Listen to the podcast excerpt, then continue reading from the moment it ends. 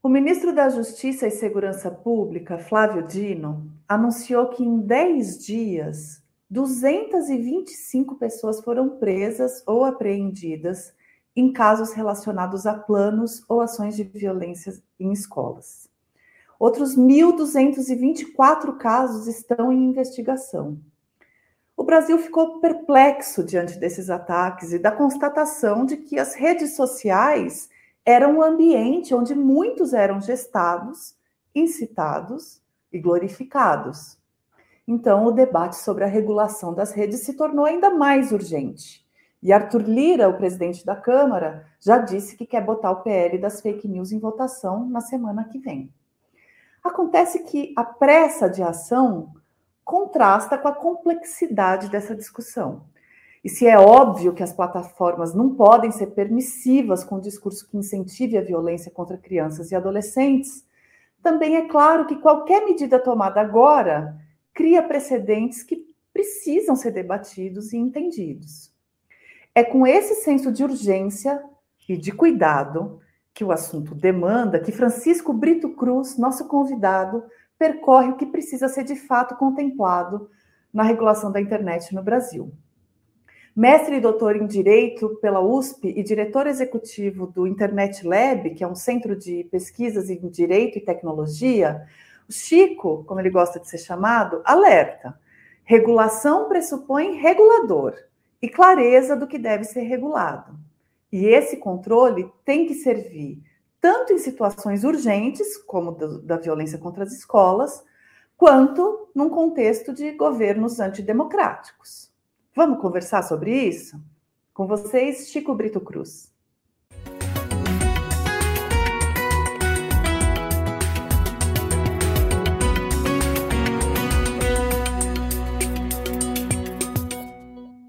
Olá, Francisco, muito obrigada por receber, por aceitar o nosso convite, por estar aqui com a gente mais uma vez para a gente discutir assuntos tão difíceis, complexos e delicados que é essa nossa vida digital. Bem-vindo. Eu que agradeço o convite. Pode chamar de Chico, como sempre. Tô ok. Isso. Vamos nessa. Vamos nessa. Chico, é, a gente, diante do assombro que a gente viveu recente, uh, de ataques às escolas, de ameaças aos ataques, é, de mais ataques, né? É, e, e, de uma abundância de postagens nas redes sociais com esse tipo de conteúdo, de exaltação a esses meninos, a esses, é, enfim, a meninos do passado e tal, a gente se viu enquanto país obrigado a agir, né, a fazer algo. E o governo federal, então, é, tomou a frente de acelerar uma discussão aí uh, de regulação nas redes, uh, com o que eu imagino que sejam alguns acertos e alguns erros, enfim, queria ouvir a tua avaliação. Como é que você enxergou é, as, as, iniciativas do governo federal nessa conversa diante da urgência dessa questão dos ataques às escolas? Olha, Flávia, talvez é sempre bom começar esse, essa conversa, especialmente sobre esse tema, é, de um jeito parecido com o que você puxou que assim, eu não tenho ideia do que é estar nos sapatos de quem está na frente do governo brasileiro, é, com a quantidade, provavelmente, de, de relatos problemáticos sobre esse assunto. É, e acho que a gente tem que ter muita sensibilidade para entrar nesse tema sabendo a pressão que os educadores, que as autoridades estão recebendo, uma pressão justa, né? Por, um, por casos são totalmente desesperadores da gente imaginar, imagina da gente ter que lidar. Né? Então, é, feito essa, essa introdução, que é o contexto da conversa, né? Uhum. É, porque eu acho que ela é importante até para a gente entender as medidas adotadas, entender é, esse sopesamento um pouco entre risco e consequência, entre qual precedente que pode ser é, é aberto ou não e tudo mais dá para a gente começar a analisar as medidas. Eu separaria as medidas em dois tipos, as tá. medidas tá. do governo, né? especialmente as que têm a ver com a internet. Né? As outras, eu, eu não, não tenho tanta tanta naturalidade de, de, debater, né? Então, as medidas que têm a ver com, por exemplo, o sistema educacional, que tem a ver com é, a articulação de operações policiais em si, né, para localizar é, é, quem pode estar realmente incentivando isso para além da internet. Tá? Mas na internet são dois tipos de, de respostas. Primeiro, é, são as movimentações que o governo começou a fazer para incluir esse assunto, assim como vários outros, na regulação que está sendo debatida no Congresso, né? na discussão legislativa. E nesse uhum. sentido, eu, eu, não teria nada é, a dizer para além de achar que, que é importante que a gente discuta isso no Congresso mesmo, né? É, porque se a ideia do projeto de lei 2630, o chamado projeto de lei das fake news, né? Uhum. que não é sobre fake news só, é sobre várias coisas para além de fake news, uhum. é, se a ideia é que ele construa uma internet mais protetiva a direitos fundamentais, num ambiente menos tóxico, etc., é óbvio que isso, esses exemplos têm que ser levados em conta. Então, isso, isso posto, é, é, esse é o primeiro tipo, depois a gente pode debater mais sobre ele. Tá. O segundo tipo são as medidas administrativas, ou seja, as medidas que o governo, que o governo federal, o executivo, pode tomar sem pedir permissão para ninguém, sem pedir para o judiciário, etc., né? sem pedir para o legislativo. Dentro dessas medidas, o que se destaca é essa portaria que o Ministério da uhum. Justiça fez, que elenca uma série de medidas. Né? É, como tem bastante coisa na portaria, é, eu acho que caberia só uma conversa só sobre ela, né? É, que não não necessariamente tem que ser o caso, mas é importante destacar ali algumas coisas. Uma das coisas que é, eu sinceramente acho que é um caminho interessante, né? Mas que não vai dar todas as respostas, é olhar para as plataformas a partir da lógica do direito do consumidor. Né? Que é dizer, bom, é, elas oferecem um serviço, esse serviço não pode ser perigoso, ele não pode ser defeituoso. Se ele for perigoso ou defeituoso, aplica-se essa norma que protege todos os consumidores, os cidadãos que estão ali. Né? Uhum. É, isso enquadra as plataformas a partir de uma lógica de produto e serviço oferecido. Né? É, acho que dá para avançar em alguns sentidos ali. Mas para avançar, nem precisaria da portaria, Flávia, é, sendo bem franco. Acho que daria para avançar simplesmente com a Senacom abrindo o procedimento, né, a Senacom, a Secretaria Nacional do Consumidor, abrindo o procedimento para apurar se tem algum tipo de violação da lei do consumidor. Isso já é feito com várias plataformas, já tem sido feito em vários, né, para vários anos para trás. Uhum. A gente teve exemplo de abertura de procedimento contra plataformas né, e aplicativos de mensagem em relação à privacidade. A gente teve é, um, também um olhar para crianças, crianças e adolescentes. Isso não é um procedimento incomum. As plataformas lidam com é, demandas do direito do consumidor. Né? Ah, é, eu não sabia que já tinha acontecido antes. Isso já, já ocorre. Isso já ocorre. Uhum, então, assim, tá. não precisaria disso. Mas eu entendo que a plataforma tenta organizar, a plataforma não, desculpa, a portaria tenta organizar um pouco esse, essa aproximação, é, que eu não acho que é problemática, porque isso está na lei. Né? Agora, é, tem ali alguns pontos da, da, da própria portaria que, é, e até o contexto que ela foi lançada, que é importante a gente colocar sobre outras lentes, que não a lente do direito do consumidor. Porque o direito do consumidor não fala sobre liberdade de expressão. Né? O direito do consumidor ele é comumente é, é, é utilizado não para a gente falar sobre discurso, mas para a gente falar sobre um produto que alguém está consumindo. Uhum. Qual que é a dificuldade da gente passar de uma coisa para outra? Né? É a gente perder alguma coisa no caminho. Né? A gente perder alguns nuances do debate sobre liberdade de expressão. É, por quê? Porque eu não acho que tem liberdade de expressão em você incitar e glorificar a violência nas escolas. Mas eu acho que ao fazer isso, é importante se atentar em qual tipo de precedente a gente está criando, né? Porque o precedente qual que é? O precedente é o governo, a partir do direito do consumidor, regular discurso das pessoas. Pode ser o discurso das escolas agora, mas qual será o próximo discurso regulado por essa via? Né? É por isso né, que mesmo a abordagem via do direito do consumidor, ela gera algumas dúvidas, do tipo, qual é o limite dela? Uhum. A gente vai usar ela para quê? A gente vai usar ela para esse tipo de coisa agora e depois, né? É, isso já começa a levantar algumas, algumas dúvidas. É, outra dúvida, que eu acho que é até mais ampla em relação à portaria, é que o próprio ministro Flávio Dino disse: olha, a gente está lançando isso aqui porque se as plataformas não removerem o que a gente acha que elas deveriam remover, elas vão ter que pagar uma multa, elas vão ter que, inclusive, é, é, correr risco né, de serem banidas do Brasil. O governo pode fazer isso, né, a partir do direito do consumidor, a partir de qualquer, outra, qualquer outro instrumento, Segundo a legislação brasileira, o governo não pode exigir a remoção de um conteúdo específico a partir de uma requisição, simplesmente. Ou seja, o Poder Executivo não pode mandar uma plataforma remover alguma coisa. E aí a gente começa a entrar num debate que é, bom, mas o que cria essa obrigação então? A plataforma não deveria remover um conteúdo que é nitidamente violento? É, como é que isso tem que acontecer e tudo mais? É, já vou entrar um pouco mais em detalhe nisso, mas a dúvida que isso começa a gerar é o poder executivo, sem nenhum tipo de controle do judiciário, adquirindo um poder de controlar o discurso que acontece na internet. Né? Uhum. Dizer o que é legal ou ilegal. Dizer o que tem que ser removido ou não.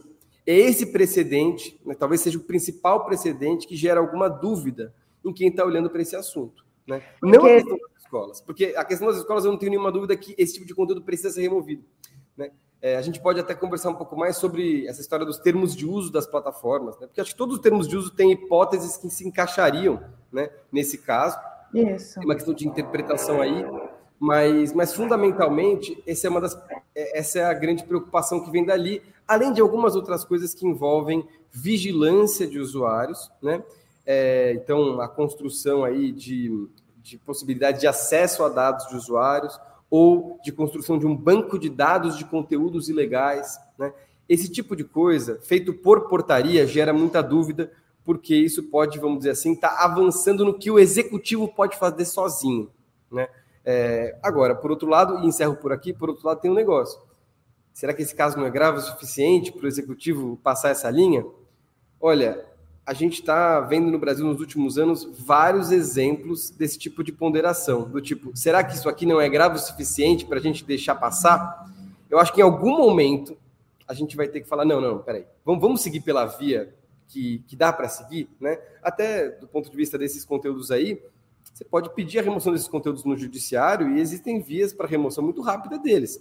Se não fosse assim, é, a gente teria vários outros problemas acontecendo na sociedade brasileira que não acontecem porque a gente consegue remover conteúdos no judiciário quando as plataformas não removem, né? Mas, enfim, é um pouco aí que estão as principais no conteúdo do discurso. É, eu acho você tocou em vários pontos é, enfim, é, que estão aí no debate público desse assunto, né? E eu acho que um dos principais, um dos que ficam mais evidentes, é que, que, que na verdade baseiam toda essa discussão é o que é objetivamente um discurso de ódio ou de violência. Então, quem que e quem decide, né? Então, assim, a gente consegue objetivamente é, definir o limite do que é um discurso que não pode estar publicado e quem que vai ser a pessoa que vai decidir isso, né? É, e aí, por que a violência nas escolas é um caso tão extremo? ali está muito claro. Poxa, aqui, se você está. Então, eu, por exemplo, a gente, é, no, no meio, na edição de sábado de duas semanas atrás, a gente fez reportagem sobre o ataque e sobre uh, as true crime communities, né? Então, essas comunidades que simplesmente compartilham os vídeos dos ataques anteriores e falando, ó, oh, semana que vem é minha vez. Enfim, é uma coisa muito uhum. explícita, muito clara. É, o que você está questionando, então, não só você, mas, enfim, entidades, é, é, é especialistas, colocam é, tudo bem, num caso que é tão claro, beleza, a gente limita, mas ao limitar casos tão claros, tem uma área cinza aí do que é o discurso de ódio que pode ou não ser removido. É isso? E, Também. É, eu acho que é isso, Flávia, mas tem, tem, um, tem algo aí que, que vale a gente conversar, mesmo sobre os casos muito claros, que é o vídeo, por exemplo, do que aconteceu na Vila Sônia, no terrível atentado na, na Vila Sônia. Esse vídeo foi divulgado por veículos jornalísticos, vamos dizer assim, ato contínuo, né? Isso circulou dentro, vamos dizer assim, da imprensa. Estou falando de grandes veículos de imprensa, não estou falando de pequenos, não. Né? É, isso quer dizer que em algum momento, do ponto de vista jornalístico, que eu posso discordar, eu acho que talvez você discorde também, alguém é, é, decidiu que tinha algum valor em veicular aquilo, né? Como, vamos dizer assim, algo noticioso. Olha o que aconteceu. É, temos que mostrar o que aconteceu para que o povo saiba o que aconteceu, por exemplo, né? É, esse seria, muitas vezes, é, é, um conteúdo fácil de você saber que deveria ser removido. Mas se mesmo o jornalismo não achou tão fácil assim e foi lá e publicou, a gente tem que admitir que existe alguma dificuldade, existe algum dissenso sobre o que deve ser publicado ou não, sobre o que deve ser permitido ou não. É claro que assim, um conteúdo do tipo vai lá numa escola e faz isso, né, uma, uma incitação clara, esse é o caso mais claro, mais evidente. Mas mesmo as cenas, a gente teve confusão dentro da imprensa. Né? Imagina no caso das plataformas de internet, nas quais a imprensa posta seus conteúdos. Né? Então, é, é, não é tão simples, mesmo nos casos difíceis. É, e aí, na questão do discurso de ódio, Flávio, é importante dizer: no Brasil não existe a figura jurídica de discurso de ódio. Existem várias outras figuras né, jurídicas. Por exemplo, a injúria racial, né, que envolve é, um tipo, vamos dizer assim, de discurso que a gente enquadraria como discurso de ódio. Mas aí tem o seguinte: é, a gente está falando do discurso de ódio como, vamos dizer assim, esse conjunto de coisas que são ilegais e que são tipificadas em vários pontos da legislação brasileira. Isso, vamos dizer assim, é o que na cabeça das pessoas é o discurso de ódio. A gente está falando, então, portanto, de conteúdo ilegal, né? segundo a legislação uhum. Mas aí tem um outro conjunto de proibições que são os discursos que as plataformas não permitem, ou seja, que é o discurso de ódio perante as regras das plataformas. Essas coisas têm pontos de toque, mas nem sempre elas têm 100% de sobreposição. Às vezes as plataformas acham que alguma coisa é discurso de ódio e o Estado não acha, e às vezes o Estado acha que alguma coisa é discurso de ódio e as plataformas, na sua interpretação das suas regras, não acham que aquilo é discurso de ódio. Qual que é o grande, a grande questão? Para as duas coisas, a gente tem discussões diferentes. No caso das plataformas, a gente tem que entender o que, que elas deveriam ou não contemplar nos seus termos de uso e se elas deveriam ou não é, colocar nos termos de uso que elas vão interpretar o que é ilegal segundo a legislação brasileira. E no caso do Estado, né, a gente vai ter que interpretar e entender o que, que é ou não discurso de ódio perante a legislação brasileira. Até é importante contar um caso para vocês. Teve um político, um político que está em um ministério, né, é, é, no, no, atual governo, que disse que ser chamado de comunista era discurso de ódio contra ele. Isso é uma opinião sobre discurso de ódio, mas não necessariamente uma opinião unânime. Né? Ou seja, discurso de ódio é alguma coisa que as pessoas discordam sobre o que, que é. Então, estou é, dizendo tudo isso para a gente tentar organizar um pouco o debate. E aí a gente acaba chegando, Flávia, numa grande questão que é a questão do conteúdo ilegal. Muitas vezes as pessoas estão falando, olha, as plataformas não podem deixar circular conteúdo ilegal ou flagrantemente ilegal. Né? A grande pergunta quando a gente ouve isso é: em que momento o conteúdo se torna ilegal? É, no Brasil, é, um conteúdo é reconhecido como ilegal a partir do momento que um juiz diz que ele é ilegal. Ele não é reconhecido como ilegal a partir do momento que eu digo, o que você diz ou que a plataforma diz. E isso é uma garantia para que a gente não faça interpretações, por exemplo, de censurar alguém, porque a gente acha que o que a pessoa falou é ilegal, não sendo. Né? Se a gente, vamos dizer assim, de democratizar esse poder de reconhecer o que é ilegal ou não, a internet vai virar um, uma internet chapa branca, porque todo mundo que se sente ofendido com alguma coisa vai dizer que aquilo é ilegal. Né? Então, existe uma reserva desse poder, que é a reserva do judiciário, é o judiciário dizendo que pode ou não ser ilegal. Então, quando as pessoas dizem, não, as plataformas não estão removendo conteúdo ilegal, bom, mas aquele conteúdo é reconhecido como ilegal? É, uhum. é claro que a gente tem que criar vias mais expressas de remoção de conteúdo que é tão danoso, tão danoso, tão danoso, que esse processo de reconhecimento da ilegalidade dele, ele vai ser custoso para a sociedade. Então é melhor a gente tirar aquele conteúdo que é potencialmente ilegal mais rápido possível, sem o judiciário se meter, porque ele vai causar um dano muito grande. É por isso que as plataformas fazem os seus termos de uso e é por isso que a gente tem essas, essas exceções.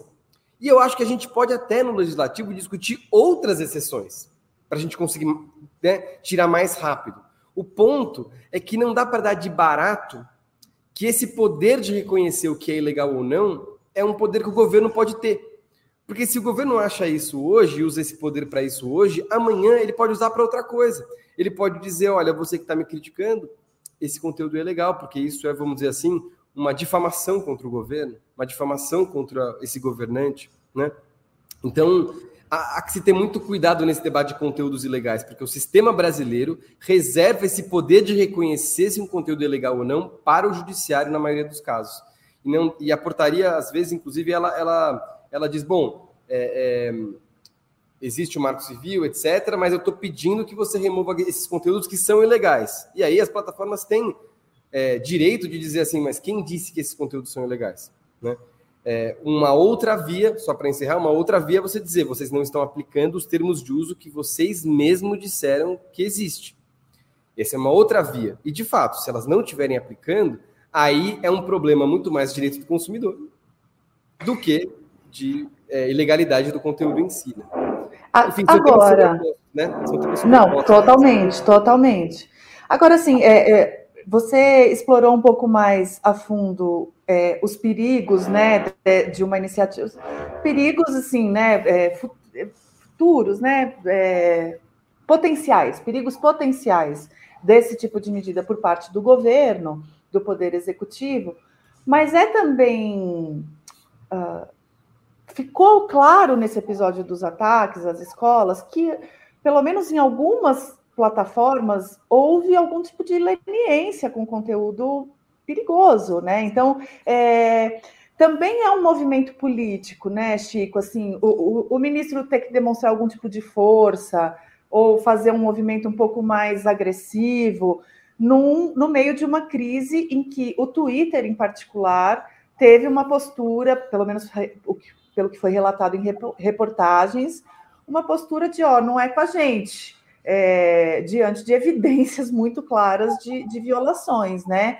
É, então, eu te pergunto, antes da gente é, até partir para a próxima uhum. parte da conversa dessa regulação mais ampla, é, como é que você enxerga, então, essa demonstração de força, né? Então, assim, o governo tendo que falar assim, ó, oh, vocês não estão acima da Constituição, não, né? Enfim, é, foi por aí um pouco? Acho que foi uma demonstração de força, sim. E eu acho que é, as plataformas não estão fazendo o suficiente nesse assunto mesmo. É, Pode ser que algumas até tenham boas iniciativas, mas claramente não é o suficiente. E no caso dessa plataforma que você falou, né, a gente sabe que os times de segurança foram dizimados após a entrada do novo dono, né, do Elon Musk. Então, é, é, não acho que existe dúvida de que é, sinais têm que ser dados para que bons cuidados sejam tomados, melhores do que os que estão sendo tomados agora. Por isso que eu acho que abrir, uma, uma abrir uma, um procedimento com base no direito do consumidor, ou mesmo usar o judiciário para derrubar esses conteúdos, né, é, o mais rápido possível, seriam alternativas que estão na mesa e que tem que estar na mesa. Né?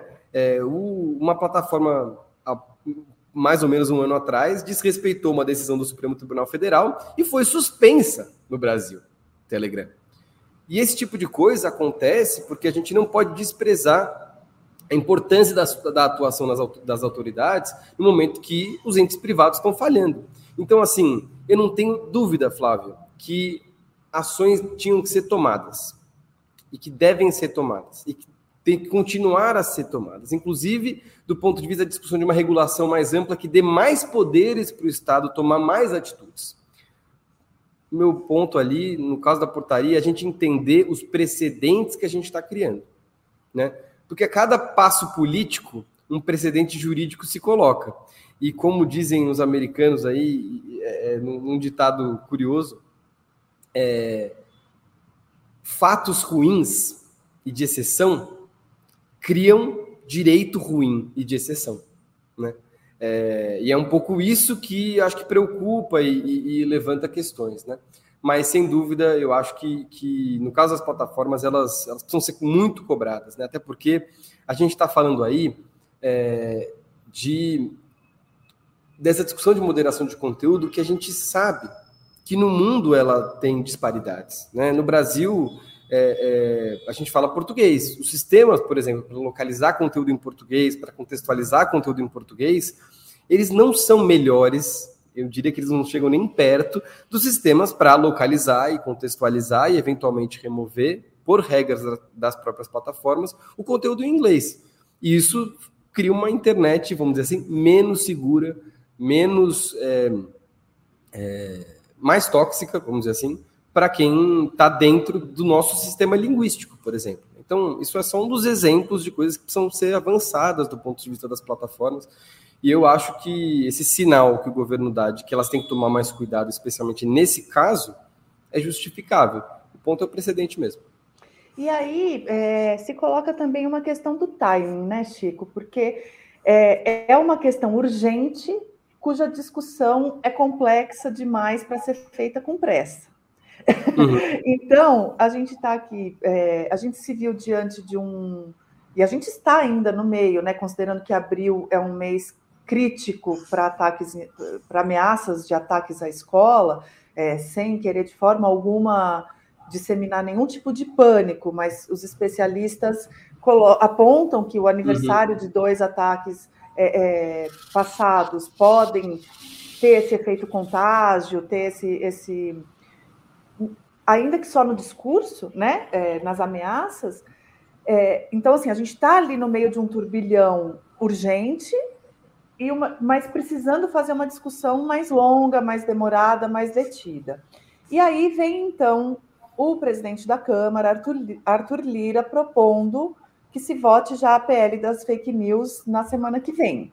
Uhum. É, a gente, o Brasil está maduro para fazer essa votação? Os poderes estão maduros para fazer essa votação? A sociedade civil já se manifestou o suficiente? Porque o projeto em si não é tão novo, mas é, a gente está a gente está de eita atrás de Ishi desde 2013, né? Uhum. É, então, é, como é que você enxerga a nossa maturidade para fazer essa discussão?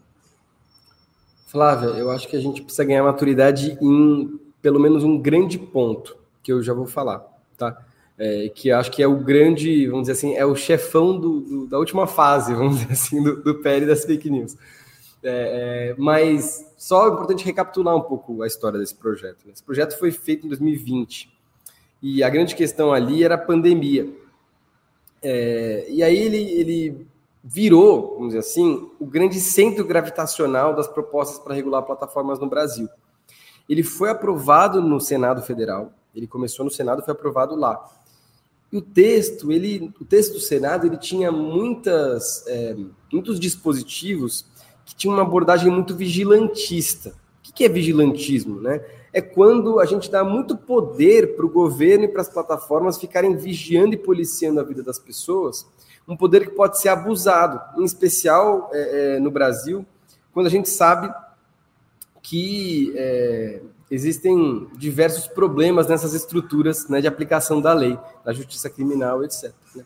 Então, e, e, não necessariamente isso ia resolver o problema, né? porque é, é, não era, inclusive, o tipo de abordagem que países mais democráticos têm tomado né, para regular plataformas digitais. E esse texto, depois de aprovado no Senado, ele foi para a Câmara e ele foi mudando. E ele virou, de fato, esse grande projeto de regulação de plataformas digitais. Então, ele deixou de ter esse foco mais vigilantista e ele passou a abordar temas, vamos dizer, mais do negócio dessas plataformas. A gente está falando aí de publicidade, a gente está falando da história da moderação de conteúdo, que é essa capacidade que as plataformas têm, né, as redes sociais, a mensageria, etc., de fazer regras e aplicar regras privadas. A gente está falando de transparência sobre como essa moderação é feita e sobre como, como outros pontos da atividade das plataformas né, é, são desenvolvidos. Então, ele, ele foi um projeto que foi ganhando esses outros assuntos.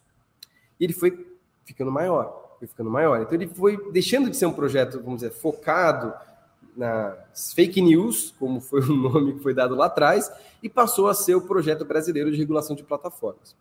Então ele avançou em transparência, ele avançou nessa discussão de, do devido processo na moderação de conteúdo. O que é o devido processo na moderação de conteúdo? É basicamente quando você tiver um conteúdo removido, você ter direito de saber por quê, você ter direito de recorrer por causa dessa remoção. Né? Então ele, ele foi abarcando esses temas, abarcou alguns temas mais polêmicos, como, por exemplo, regras para o setor público usar redes sociais. E dentro dessas regras a gente tem aquela disposição da imunidade parlamentar material, né? que seria estendida às redes sociais. A ideia de que esses perfis dos parlamentares teriam essa proteção da imunidade parlamentar estendida às redes sociais. Ou, por exemplo, o tema da, da remuneração do jornalismo, né?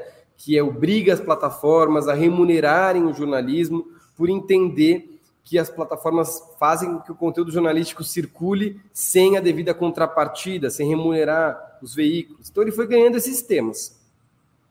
E ele tentou ser votado na Câmara em 2022, no começo de 2022. E essa votação não deu certo. Essa votação não teve os votos suficientes para ter o regime de urgência, que é como se fosse uma primeira etapa para alguma coisa ser votada. E aí o projeto entrou, vamos dizer assim, em regime de stand-by. Né? É, e aí aconteceram várias coisas entre essa votação que foi frustrada e hoje. Mais ou menos um ano a gente está falando aí. O que aconteceu entre a votação e hoje? Primeiro, a Europa aprovou a sua lei de serviços digitais, que também regula plataformas, e que tem uma série de novidades, seja do ponto de vista da transparência, como de, do ponto de vista de outros tipos de medidas para olhar para os riscos que essa, essas plataformas é, eventualmente é, aceleram. Uhum. Né? Segundo, a gente teve uma eleição, uma eleição muito complicada, né? uma eleição que é, teve uma margem muito pequena de quem ganhou e quem perdeu, e foi um ambiente muito violento. E a gente teve um resultado da eleição de que um governo que é, vamos dizer assim, é, é, diametralmente oposto do ponto de vista de perspectiva, agora está no poder executivo e agora pode propor regulação. Então não é só a eleição, é quem ganhou a eleição, né, que muda o cenário. E a quarta coisa que muda bastante é, é o 8 de janeiro. A gente teve ali organizado também em redes sociais um, é, é, um momento de risco né, para o Estado Democrático de Direito, uma tentativa de golpe. Isso tudo é o que mudou de 2022 para 2023. Aí o governo falou: bom, eu quero regular redes sociais, porque olha o que aconteceu em 8 de janeiro. Essa era a conversa, em jane... justamente em janeiro o governo falou isso. Né? E chegou-se a cogitar uma medida provisória para olhar para esse problema do conteúdo nas redes sociais, o controle de conteúdo. Basicamente, pressionar para que as empresas removessem mais conteúdo problemático à democracia, por exemplo. Né? Uhum. É esse o problema que o governo colocou na mesa em janeiro. Isso rebateu no Congresso e o Congresso disse, a partir do seu presidente Arthur Lira da Câmara, né? Olha, existe aqui um projeto que já está falando sobre regulação de redes sociais. Essa discussão não vai passar na frente desse projeto, porque esse projeto já tem três anos de duração e a gente já está discutindo esse assunto aqui há um bom tempo. Então, se vocês querem fazer alguma coisa, né, para atacar esse problema do conteúdo nocivo, antidemocrático, ilegal, eventualmente, etc., vocês mandam as suas sugestões e a gente tenta incorporar nesse projeto. Então, Flávia, para terminar essa, esse panorama, qual que é o chefão da última fase do videogame agora? É a discussão sobre conteúdo. É a discussão sobre como que as plataformas devem ou não ser incentivadas a tomar mais ações em relação a conteúdos nocivos, ilegais, problemáticos quando eu digo problema de conteúdo, eu não estou falando só de conteúdos individuais. Eu estou falando, vamos dizer assim, num problema mais sistêmico. Né? Por exemplo, ataques em escolas. Né? Não é um conteúdo aqui um conteúdo ali. É uma comunidade que está, vamos dizer assim, focada em incentivar esse tipo de ataque, né? que está, vamos dizer assim, é, sistemicamente operando nessas plataformas. Então não é só você remover esse conteúdo aqui, esse conteúdo ali, mas é, por exemplo, você inclusive pensar no tipo de arquitetura que essas plataformas criam que facilita esse tipo de ação extremista ou não. Então, é, o problema do conteúdo não é um problema do conteúdo específico só, é um problema geral. Né? É esse o grande ponto que o governo está colocando na mesa desde janeiro e que a gente está tendo que acelerar para discutir e ver como que ele vai ser incorporado no projeto de lei 2630 ou não, porque até então esse projeto não abordava esse tema do conteúdo. Ele não dava, vamos dizer assim, é, punições para as plataformas se elas não, vamos dizer assim, tomassem alguma medida para conter esse tipo de comunidade. Né? Agora, segundo essa nova proposta que o governo mandou e que o deputado Orlando Silva acaba aí de compilar dentro do PL 2630, né? É, a gente vai tá vendo aparecer algumas medidas que dizem respeito a esse tipo de ação. É esse problema que eu não sei se a gente está maduro ou não. A gente vai ter que ver nas próximas semanas, inclusive, que é o timing aí que o presidente Arthur Lira quer dar é, para votação. Quais são as propostas na mesa, quais os riscos a direitos fundamentais e quais são os potenciais que elas dão também, né? É, do ponto de vista de avanço. Porque é, a gente acabou ficando num, num impasse é, civilizatório, né? De, ok, é, a gente quer a liberdade de expressão ampla, mas a gente viu o que, o que pode acontecer se não houver nenhuma intervenção. Né? É, uhum. E aí eu acho que a gente entra é, no, também num, num, num outro X. É, quando a gente está falando de, de conteúdo, como você colocou, a gente está falando de responsabilidades, não é isso? Uhum. Então, de, quem que vai ser responsabilizado pela circulação desses conteúdos nocivos. Uhum. Né? Então, a gente falou um pouco de quem tem que decidir se eles são legais ou ilegais, ou impróprios, ou etc., mas também quem que vai ser responsabilizado por eles circularem. É isso que falta também a gente discutir? Eu acho que essa é uma parte da discussão, Flávia, mas ela não é a discussão inteira. Eu vou explicar por quê. É, a responsabilização das plataformas por conteúdo, é, que é dizer, olha, se esse conteúdo causar algum tipo de dano, você vai ter que se ver com a justiça, né? É, ela é uma parte da discussão sobre o conteúdo, mas ela não é a discussão inteira. O que, que ela diz? Né? Qual é o modelo brasileiro hoje? O modelo brasileiro é a plataforma, salvo em algumas exceções, ela só é, pode ser responsabilizada por esses danos que o conteúdo causar se ela receber uma ordem judicial e ela não cumprir com essa ordem judicial e manter o conteúdo no ar. A partir desse momento, ela tem que pagar pelo dano que aquele conteúdo causar. Né? É, antes disso, não. Qual que é a ideia? A ideia é que esse modelo ele não incentiva que as plataformas removam o conteúdo por medo dele eventualmente causar algum dano.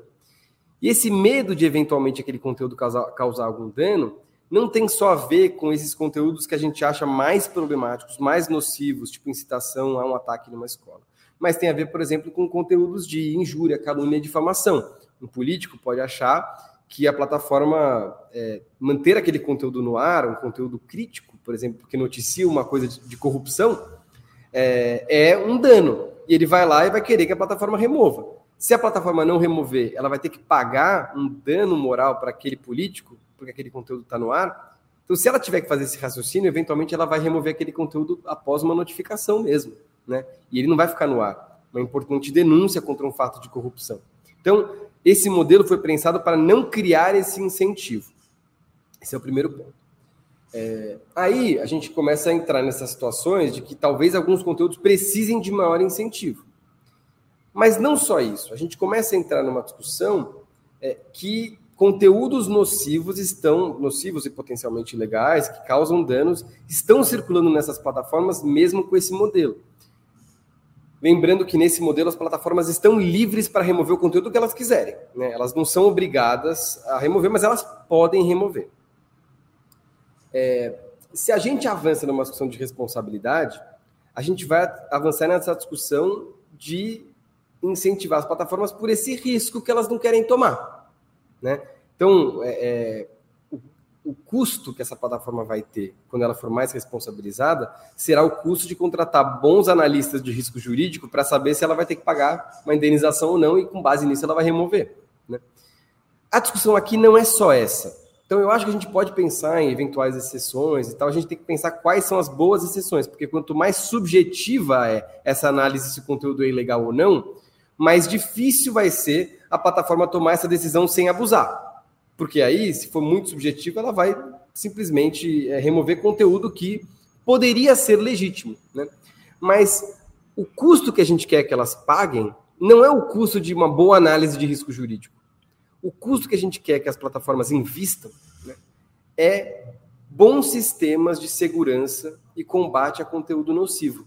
Esses sistemas, eles são é, a gente consegue, vamos dizer assim, incentivar com que elas os implementem, não necessariamente mudando o regime de responsabilidade, mas, ao mesmo tempo, desenvolvendo obrigações para que elas desenvolvam esse tipo de sistema e prestem contas de quais são os investimentos, quais são os sistemas, se esses sistemas funcionam bem, se esses sistemas têm bons critérios para funcionar, né? se é, eles funcionam bem para português ou só para inglês, se, inclusive, é, para construir esses sistemas, todos os riscos de conteúdos potencialmente problemáticos foram considerados, se é, a plataforma entrou em contato com especialistas nos diferentes temas, ou movimentos sociais, ou coletivos que estão estudando os diferentes temas para é, ter uma boa matriz de risco. É isso que a gente quer.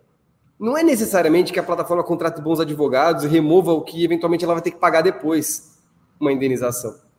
E esse segundo ponto, que é obtido pela responsabilização, não é o primeiro. Né? Esse primeiro que eu estava descrevendo, né, de você ter bons sistemas de segurança, ele é obtido por um outro tipo de regulação, mais parecida, na minha opinião, com a regulação europeia. Uhum. A regulação europeia não muda o esquema de responsabilidade dos países da União Europeia. Ele continua exatamente o mesmo que ele era antes. O que, o que, que ela faz, é uma camada por cima desse uhum. sistema. Então, quem tinha um sistema parecido com o do Brasil, vai continuar com o sistema parecido com o do Brasil na Europa. Quem tinha um sistema diferente do do Brasil vai ficar com esse sistema diferente do Brasil. Lá, lá é, na Europa você tem um sistema geral de responsabilização de conteúdo e os países membros têm diferentes sisteminhas embaixo desse, né? Mas o, a lei europeia não muda esse esquema de responsabilização civil. Ela constrói uma camada por cima, uhum. justamente para a gente debater essa discussão sobre riscos, essa discussão sobre quais são os sistemas, né, pensando na segurança dos usuários que estão colocados, né? É, é, esse, essas áreas de due diligence, né? De verificação de adequação. Então, Flávia, é, tentando explicar de um jeito meio é, uma, uma, comparação que não necessariamente é a melhor, mas é a que a gente tem, né?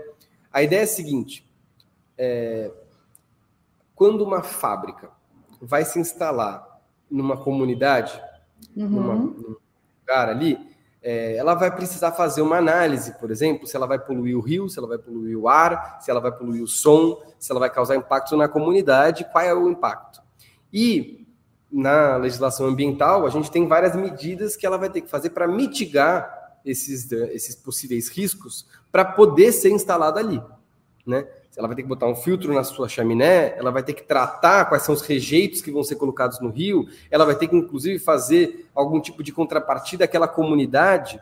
Uhum. A gente está falando de um sistema que pensa um pouco parecido com esse, no caso europeu. Então, o governo brasileiro, nas suas, nas suas sugestões ao PL 2630, uma parte delas olha para a responsabilidade. A gente vai ter que discutir elas a sério, porque elas lidam com esses incentivos que as plataformas vão ter de remover conteúdo ou não. Uma outra parte delas fala desse tipo de medida mais parecida com a regulação europeia. Inclusive, é quase como um copia e cola da regulação europeia em alguns casos. E que lidam com esse outro tipo de incentivo. Eu, particularmente, prefiro esse outro tipo de incentivo. Mesmo que a gente, para transpor ele para o Brasil, precise fazer algumas reflexões. Porque no Brasil, a gente não tem um, uma entidade reguladora que saiba fazer isso de forma independente, técnica, com expertise. Não existe no Brasil hoje uma, uma agência, uma secretaria que tenha de saída essas competências. Então, será que a gente vai ter que criar isso? Se isso ficar no executivo, quais são os riscos né, desses poderes né, para fiscalizar esse tipo de coisa ficarem no executivo? Então, aí a gente abre uma série de outras perguntas. Essas são as perguntas, né, tanto do ponto de vista da responsabilização quanto do ponto de vista dessas outras obrigações que na Europa são chamadas de, por exemplo, de análise e mitigação de riscos sistêmicos, né? Que a gente está debatendo, tanto uma quanto a outra. E que até o Dino, essa portaria da semana passada fala de riscos sistêmicos sem detalhar, é. e foi uma das críticas né, que foram feitas ao, ao texto. Mas Sim. aí, é, Chico, eu, eu, tenho mais duas perguntas é, diante disso tudo que a gente conversou até aqui. Uma é a seguinte: para as coisas evoluem tão rapidamente é, que hoje um dos é, os ambientes em que esses conteúdos estão circulando já não são mais restritos às redes sociais, uhum. conforme conhecíamos. Então, é, já estão circulando em chats de games, em chats até de site de aposta online, enfim, é, uhum. é, vão se, tem o Discord, que é, uma, é, é um bicho à parte, né? É outro. É, então, quando a gente está falando dessas regulações, dessa regulação, a gente está falando de todo de toda a internet ou a gente está falando de plataformas de redes sociais? Como é que a gente vai atacar essas, esses novos ambientes é, onde esses discursos estão circulando? Olha, é, é uma ótima pergunta, porque se a gente coloca todas essas obrigações para um provedor de aplicações pequeno, pode ser que, né, uma plataforma pequenininha, pode ser que ele seja inviabilizado. Não necessariamente é isso que a gente quer, né? É, a gente está falando de um setor econômico que, inclusive, a gente está falando de, de, uma, de, de, alguma medida que pode concentrar um mercado que já é concentrado demais. A gente reclama, uhum. essas plataformas são muito grandes, elas são monopólios. Uhum. Olha, se você coloca uma, uma obrigação muito grande para quem está querendo surgir agora e competir com a que é grande, nunca vai ter alguém que desbanque a que é grande. Né? Então você precisa pensar também do ponto de vista assimétrico. Né? é, de olhar para quem é pequeno do jeito que é pequeno, de quem é grande do jeito que é grande. Então, é, o Pérez das Fake News, nas suas últimas versões, coloca uma, um piso, vamos dizer assim, para quem aquela, aquela lei está aplicável. Né? São uhum. plataformas com mais de 10 milhões de usuários no Brasil. Na Europa, você também tem esse tipo de mecanismo de criar um recorte. A, as plataformas chamadas, é, as plataformas muito grandes, né? very large é, é, open platforms, né? É, é, essas plataformas elas precisam ter mais de um tanto por cento da população da União Europeia para que as regras mais duras sejam aplicáveis a elas. Né? Uhum. Então a gente tem que pensar nesse tipo de mecanismo, né? E claro, vai ter regras aplicáveis para todo mundo, inclusive para os pequenos. A regra, por exemplo, de remoção a partir de decisão judicial, ela vale para todo mundo, né? não é, não tem só a ver com os pequenos. O Código de Defesa do Consumidor, ele vale para todo mundo, se você está oferecendo um serviço e um produto, né? Mas, Flávia, aí tem uma, uma reflexão a se fazer também. Não vai ser é, aumentando ao máximo o controle da internet que a gente vai resolver um problema que não está só na internet, está na sociedade. Né? É, a gente é, tem que partir do pressuposto que a internet é o espelho da sociedade também. É claro que ela facilita, ela acelera, ela catalisa, ela une comunidades que às vezes não iam conseguir se unir, né? É, ela radicaliza em alguns sentidos, né? Mas a internet é parte desse processo, mas ela não é a única parte desse processo. Então, é, não dá para a gente resolver esse assunto só resolvendo questões da internet. Porque senão a gente vai acabar com uma internet hipercontrolada e não necessariamente a gente vai resolver o problema. Uhum. Né? Então, tem um ponto ótimo até onde que a gente consegue ir. Uhum. É, eu acho que, do ponto de vista dos ataques nas escolas, é, debato muito aqui dentro do Internet Lab com as minhas colegas, meus colegas, e a gente também olha para como isso está é, inserido no contexto maior de crise da educação no Brasil, né? do nosso sistema educacional. É, e aí não só percebido da, em, em, relação às escolas, porque eu acho que é um fardo enorme para os professores que estão tentando levar a cabo algum tipo de, de é, é, atividade essencial, mas de políticas públicas, né? É, é, políticas públicas que inclusive é, resolvam ou abordem temas que estão aparecendo na ocasião desses ataques, temas de gênero, né? Temas de, de discurso de ódio. Né? então é, é só internet? Porque se for só internet, só regular a internet resolve. Né? É, se não for só a internet, for outras coisas, é, a gente vai ter que admitir que a regulação da internet vai até um certo ponto e as outras coisas, vamos dizer assim, as outras abordagens vão também cumprir um certo papel. Eu acho que essa abordagem mais de mosaico de, de intervenções, ela funciona melhor para um problema que é tão complexo assim. A gente está vendo, inclusive, prefeituras criando aí grupos de trabalho para tentar ver como a gente atua nas escolas, é, olhando para isso. É, eu sinceramente acho que essa é uma abordagem importante. Mas você, só para terminar, você colocou uma, uma, coisa muito importante, Flávia, no que você falou, que é essa discussão sobre é, os games, né? O, o, o, ecossistema da internet dedicado a, a jogos online que é muito ocupado por essa juventude, né? Eu acho que falta muita pesquisa inclusive no Brasil, sobre isso, para a gente entender quais são as dinâmicas que, inclusive nesses fóruns, funcionam melhor de forma distribuída para que eles sejam mais saudáveis. Será que tem alguma plataforma que tem uma experiência melhor do que a outra e que a gente uhum. consegue apostar mais nisso e, e, e mitigar mais o problema que está aparecendo por aí? Será que tem algum tipo de solução descentralizada que a gente pode adotar, é, pensando até do ponto de vista de, de, de, política pública e não só de regulação, né? Será que tem algum tipo de coisa que a gente tem que passar para os professores para eles falarem, passar para os pais uhum. para eles falarem, né? De como lidar com isso? Esse é um mundo ainda muito obscuro é, é, do ponto de vista de evidência para a gente avançar. A gente tem boas pessoas falando que, olha, tem que apontar esse problema, né? Mas a perspectiva de como desradicalizar, como eventualmente é, pensar em segurança é, é, é, e moderação de conteúdo dentro dessas plataformas mais específicas, né? É, isso é um campo a ser, a ser tratado, né? a ser pesquisado. E aí, é, isso me traz para a minha última pergunta, Chico, que é a seguinte: a gente. É, esse debate todo não só no Brasil, no mundo, né? Ele se intensifica aí nos últimos 10 anos sobre o que, que as redes sociais fazem é, é, com o papel delas na radicalização, é, na divisão e tal.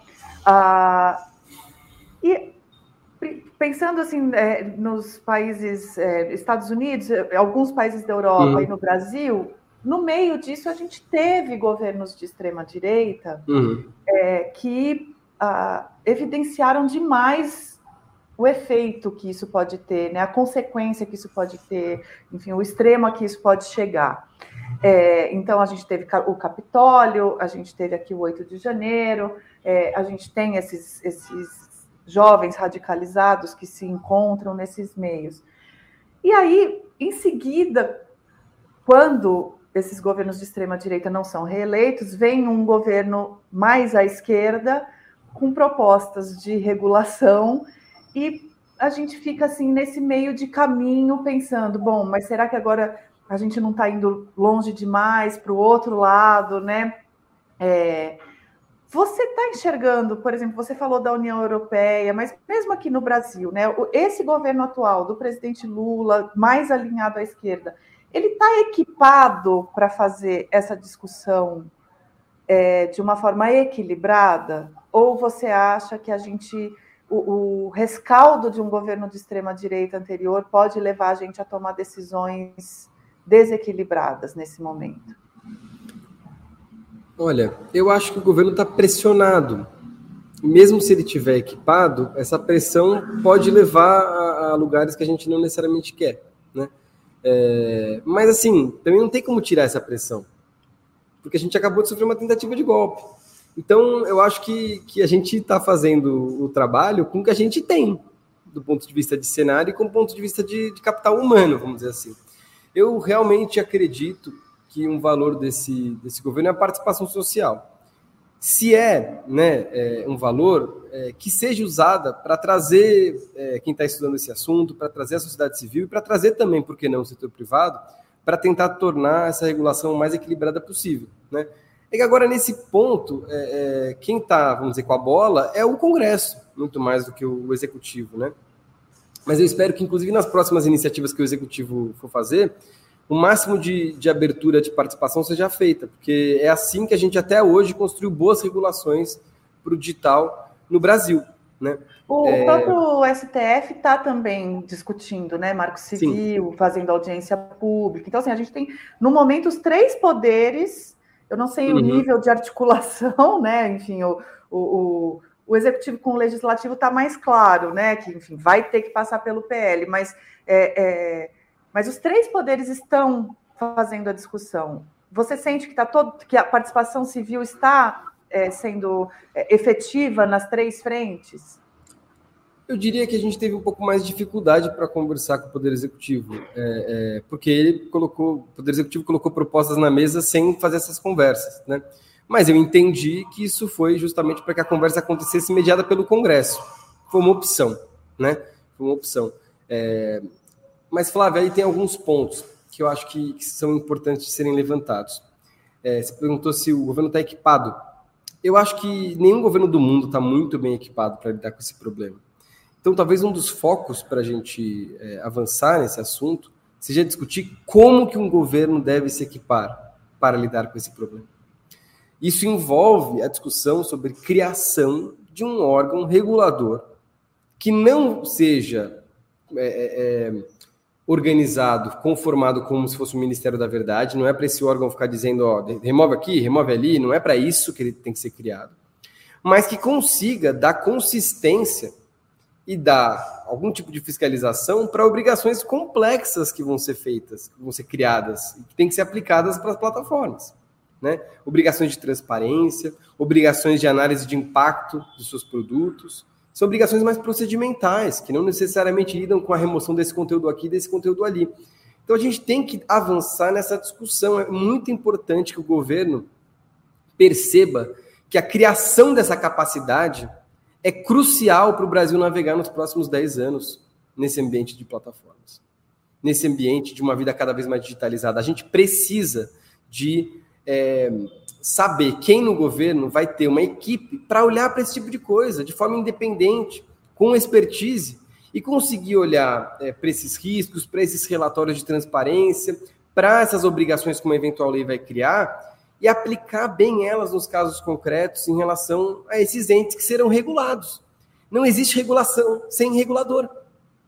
E uma regulação é tão boa quanto um regulador é bom para aplicar.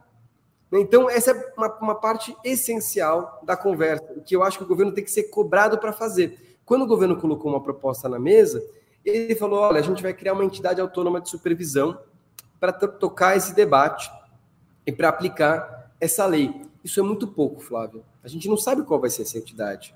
Vai ser um órgão que já existe? Vai ser um, uma amálgama dos órgãos que já existem? Um órgão que tem essa competência, é uma coisa nova?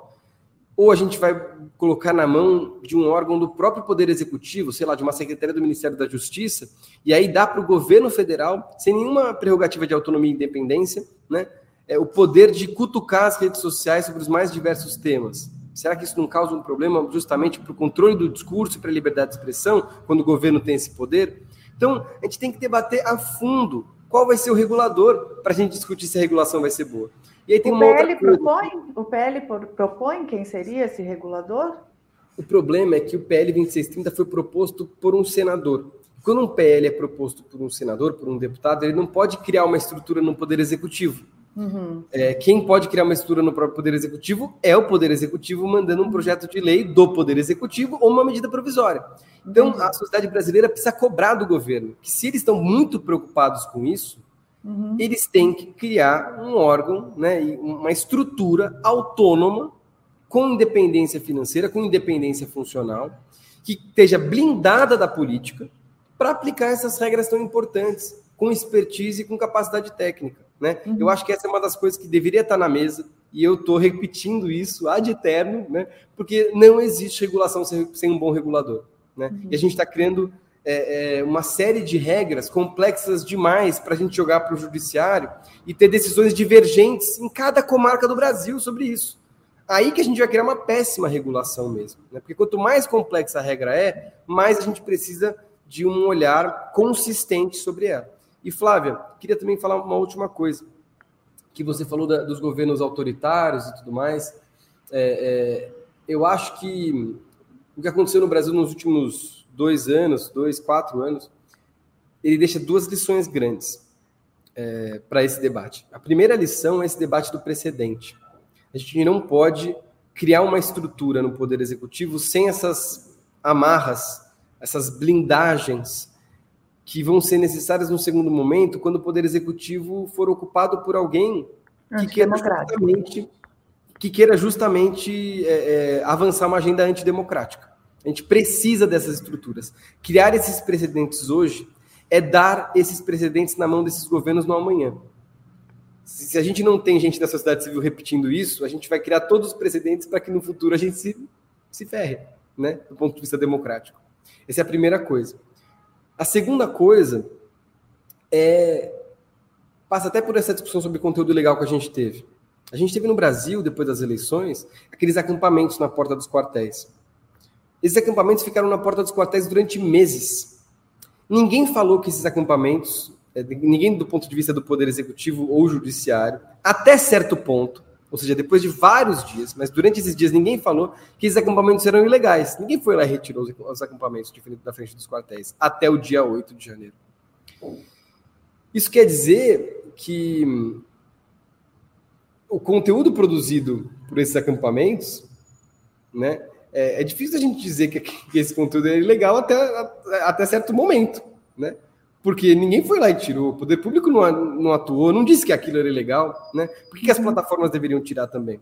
Não estou querendo dizer isso, fazendo uma provocação mesmo, porque é, a gente tem que entender esses processos de crise democrática é, tendo a internet como parte desses processos e não como única parte desses processos. Uhum.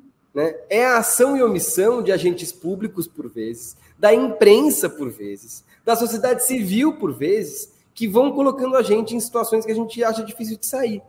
Né? É, é claro que a gente tem que regular as plataformas digitais, mas isso não vai, não vai salvar a democracia sozinho. Né? Uhum, é, e, a, e botar todas as fichas ali, também eu acho que é importante a gente lembrar, por causa dessas, dessas ações e omissões, que, que não vai resolver necessariamente. Mas isso não deve ser óbice para o debate. Eu acho que é, essa é uma tarefa, como eu repito várias vezes, essa é uma tarefa da nossa geração. A gente precisa fazer isso, né? regular as plataformas digitais, avançar nesses assuntos. É, é urgente demais para a gente deixar de lado e se furtar do debate. É, mas é importante que a gente analise com calma é, todos os riscos que a gente vai ter e crie alguma coisa que a gente no futuro é, é que a gente tenha é, é, a percepção de que a gente conseguiu equilibrar todos os direitos em jogo. Né? É, então, não existe regulação sem regulador, não existe fazer regulação abrindo precedentes que depois vão ser aproveitados é, das formas mais absurdas. E na hora que a gente está discutindo, por exemplo, quem disse o conteúdo é legal ou não, é, vamos lembrar que é isso que vai ser utilizado, por exemplo, para incentivar com que as plataformas removam justamente o que pode ser conteúdo lícito pode ser conteúdo legítimo, né? E esses sistemas e modelos que vão ser colocados em prática que a gente tem que pensar com calma. Muito bom, Chico. Tá fácil, né? tá fácil. Vamos, vamos nessa. Vamos, vamos. Temos que lutar. E eu agradeço é, pela tua enfim, é, entrevista, tua clareza de pensamento aqui para mostrar para a gente como é difícil navegar aí nessa, nessas águas. Muito obrigada. Até uma próxima. Eu, eu que agradeço. Estou aí por aí sempre para quando vocês precisarem. Valeu.